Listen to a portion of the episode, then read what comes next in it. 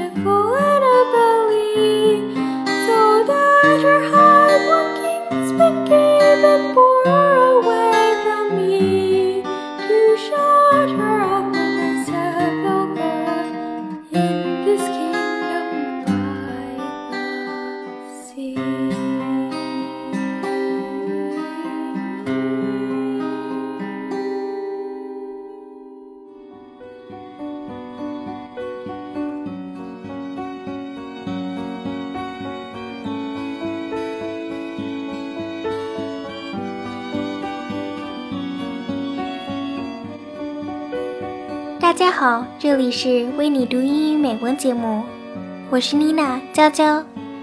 今天为大家送上的这段吉他弹唱来自于美国抒情诗中的佳作《Annabel Lee》。诗中所描写的 Annabel Lee 被业界看作是 Edgar Allan Poe 妻子的化身。他的妻子叫 Virginia Clem，两人痴情相爱，不计生活的艰辛。一八四七年，他的妻子因为受到风寒而病逝。Edgar Allan Poe 常常站在大海边，吹着海风，思念自己的妻子。两年后，也悄然离世。这首诗发表于一八四九年，是诗人去世两天后。发表的最后佳作。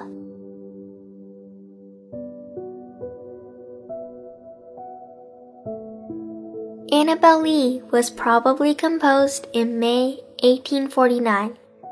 Poe took steps to ensure that the poem will be seen in print. He gave a copy to Rufus Wilmot Griswold, his literary executor and personal rival. Gave another copy to John Thompson, to repay a $5 debt. He sold a copy to Sartain's Union magazine for publication.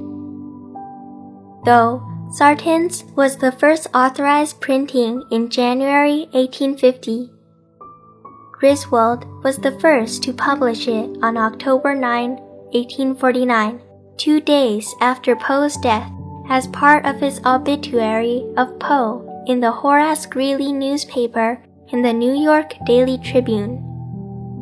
Thompson had it published in the Southern Literary Messenger in November 1849.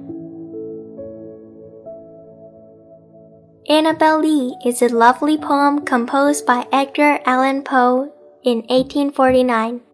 His inspiration for writing the poem is generally believed to have come from his wife, Virginia Clemm Poe, who is said to be the Annabel Lee in the poem.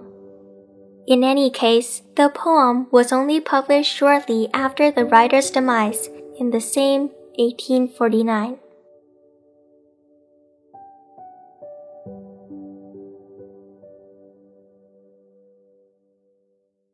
Annabel Lee by Edgar Allan Poe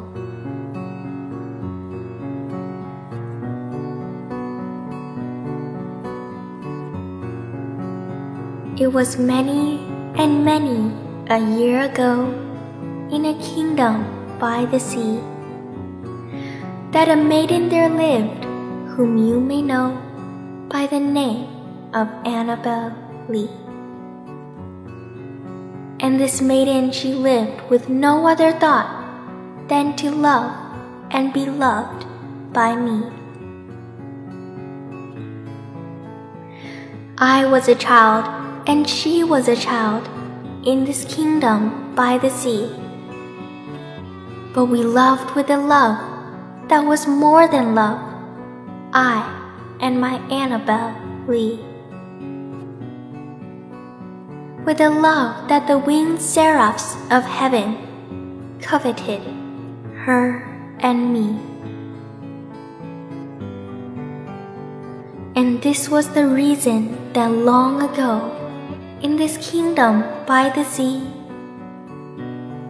A wind blew out of a cloud, chilling my beautiful Annabel Lee.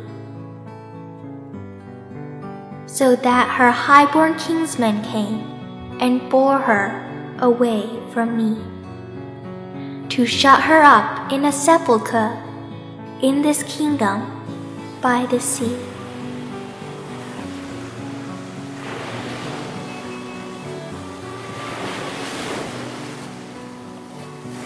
the angels not half so happy in heaven when envying her and me. Yes, that was the reason, as all men know, in this kingdom by the sea, that the wind came out of the cloud by night, chilling and killing my Annabel Lee.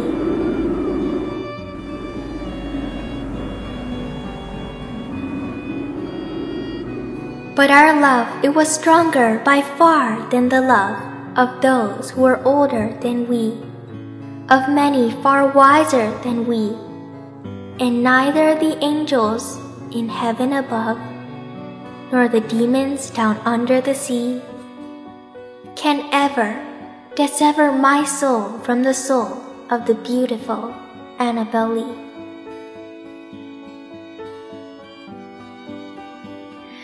For the moon never beams without bringing me dreams of the beautiful Annabel Lee. And the stars never rise, but I feel the bright eyes of the beautiful Annabel Lee. And so, all the night tide, I lie down by the side of my darling, my darling, my life, and my bride in her sepulchre there by the sea, in her tomb by the sounding sea.